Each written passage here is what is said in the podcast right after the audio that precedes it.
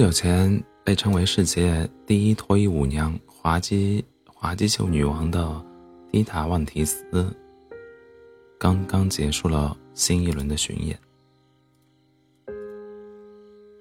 这几天，她又出现在戛纳，状态好的令人惊讶，很难想象她今年马上就要五十岁了。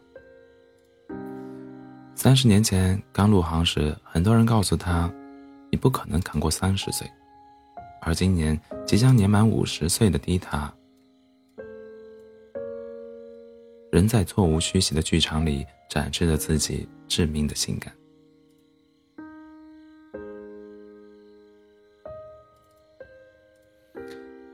提到迪塔，人们总会想到她的独一无二的形象：黑色的盘得一丝不乱的长发，上扬的黑色眼线。左眼角下面的泪痣和总是在笑的红唇，束胸衣和吊吊袜带，但凡看过他演出的人都会对他念念不忘。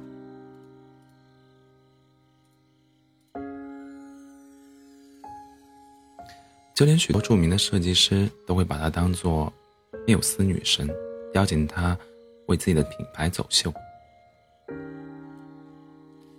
毕竟，从1992年开始，他几乎以一己之力盘活了1940年代就退出历史舞台的滑稽秀，甚至重新定义了脱衣舞行业。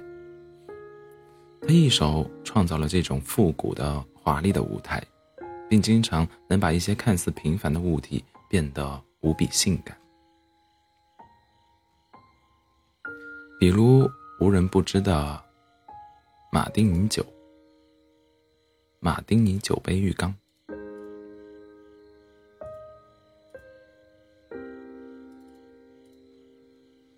为了让表演更加有趣，他会像名画《维纳斯诞维纳斯的诞生》那样，从金色的蚌壳里出生。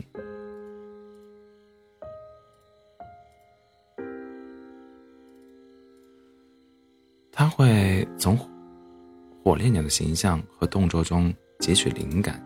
编排舞蹈。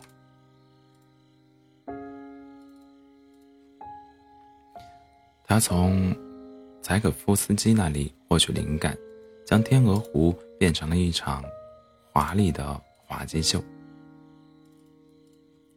他改良了二十年代歌舞秀中使用的羽毛扇和皮革。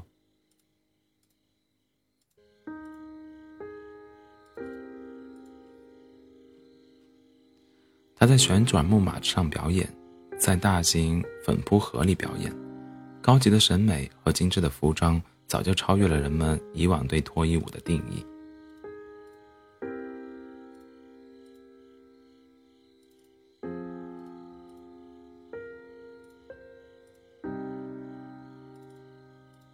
可以说，迪塔的演出从来都是性感但优雅，讨喜但不低俗的，有时甚至。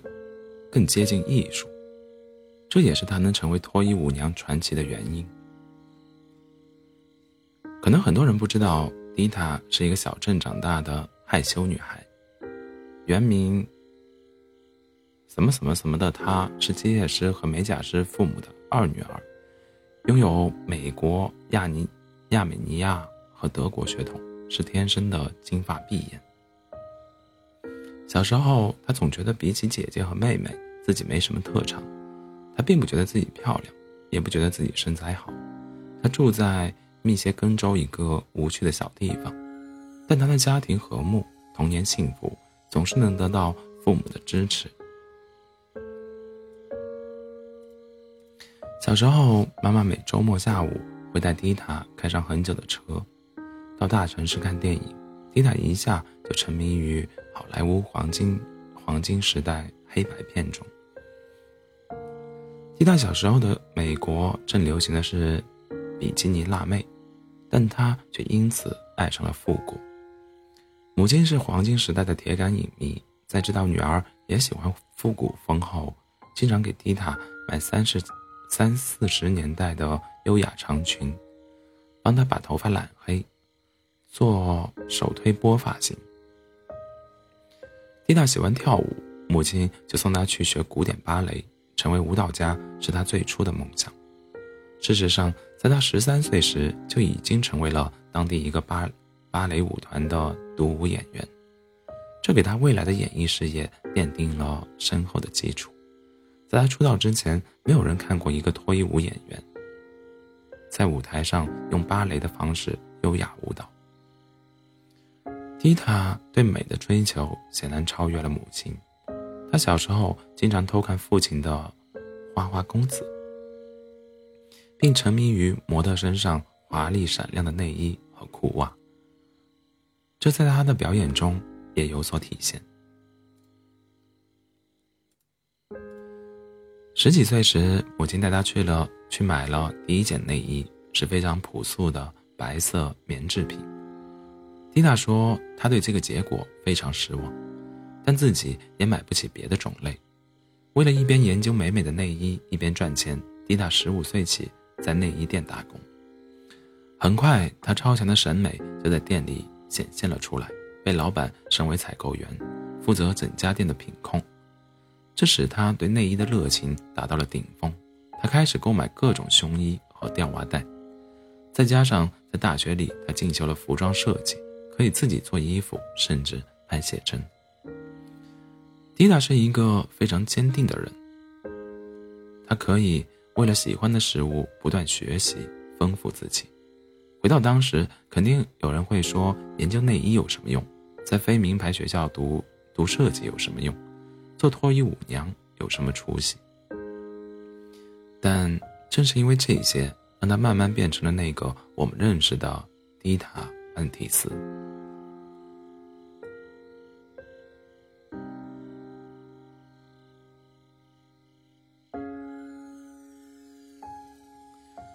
他也发现自己打扮成复古女郎的样子时，会感到更有力量、更有胆量，这很好的削弱了他害羞的那部分性格，让他在生活中更加自信。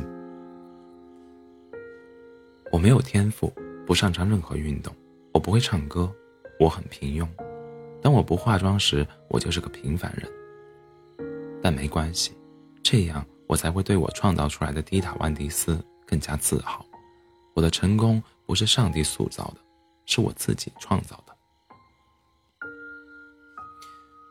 蒂塔十九岁时开始去脱衣舞俱乐部做美妆工作，尽管很多人认为这是个下流的场场所，但在他看来，台上的女性很美，她们仅仅用眼神就能散发魅力的，就能散发魅力的能力也让他颇为向往。只是他对脱衣舞的表演方式。过于千篇一律和枯燥，感到遗憾。他吸收了二三十年代滑什么什么秀和滑稽秀的精华。那时这些秀里虽然有裸露因素，但演员们都是唱跳表演俱佳。很多滑稽秀甚至还是颇有深度和内涵的讽刺小品。迪塔为了还原这种风格。花费了比收入更多的钱制作道具和服装。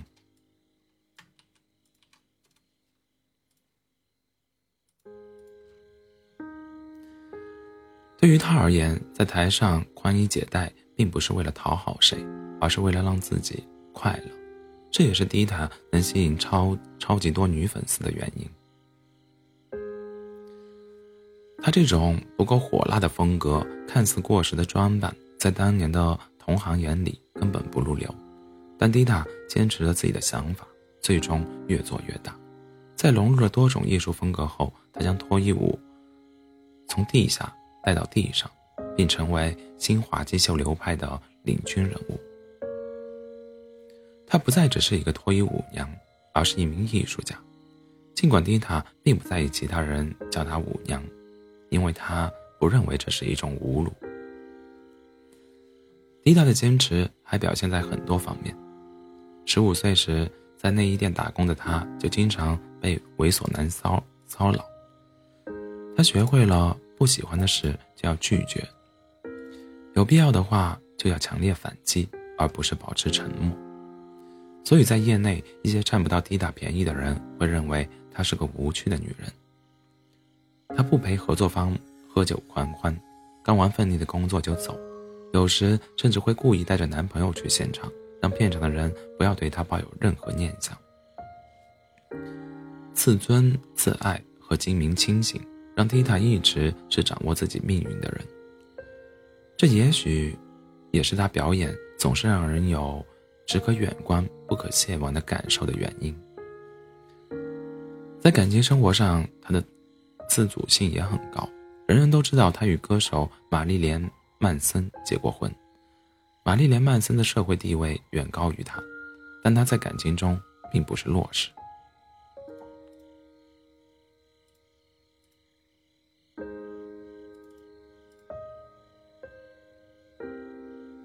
玛丽莲·曼森长这个逼样。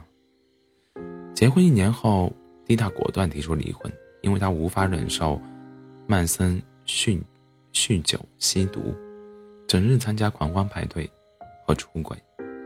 尽管我很爱他，但我不想奉陪。在曼森生日那天，蒂达一纸离婚文件递到了他面前，什么财产、配偶赡养费都不要，只要你赶紧给我滚出这个家。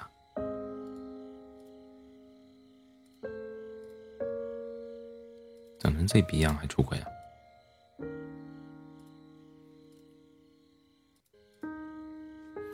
事实证明，蒂达及时止损非常明确。去年开始，玛丽莲·曼森被十几名女性控告性侵虐待，已经是跌落神坛的烂人一个。蒂达后来和不少男性约过会，但他已经决定了自己不会再结婚。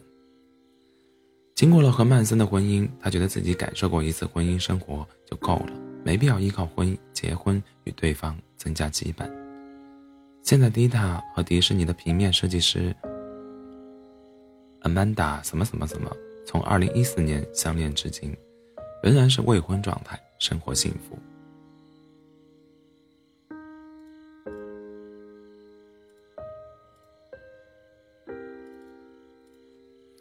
五十岁的迪塔并不焦虑，即便人们都说她还是那么年轻漂亮，但她知道自己正在变老。我的屁股可能没有二十四岁时翘，但我的其他方面比二十四岁进步了呀。当我看自己二十年前的表演时，我会想，我现在的表演更厉害呀。比如最近我学会了在脱衣舞中加入魔术表演，我最近还在学交谊、交谊、交谊舞。蒂塔认为，在其焦虑自己的美貌不如从前，与其焦虑自己的美貌不如从前，不如多在其他方面提高自己。而她也意识到，作为演艺圈女性，无论你什么年龄做什么都会被挑剔，所以干脆就 let it go，做自己吧。蒂塔平时过着很低调的生活，至今都不需要造型师，每场活动和演出的话。妆造都是自己做，他平时最大的爱好就是去二手市场淘古董，所以他的家也非常古典，简直不像会出现在二零二零年代的房子。而他的大秀的确成了很多人，而他的大秀的确成了很多人做自己的舞台。他认为人体本来就是美丽的。所以，欢迎各种体型、各种肤色、性别、年龄的人与他共舞，通过大胆展示自己，消解自己的不自信，并挑衅那些歧视他们的人。在几年前，迪达本来说要在五十岁之后退休，但他现在又改变了这个想法。他有了自己的品牌内内衣品牌，他还有非常多表演的点子。他觉得自己还在上升期。还可以变得更好，或许还可以再演十年。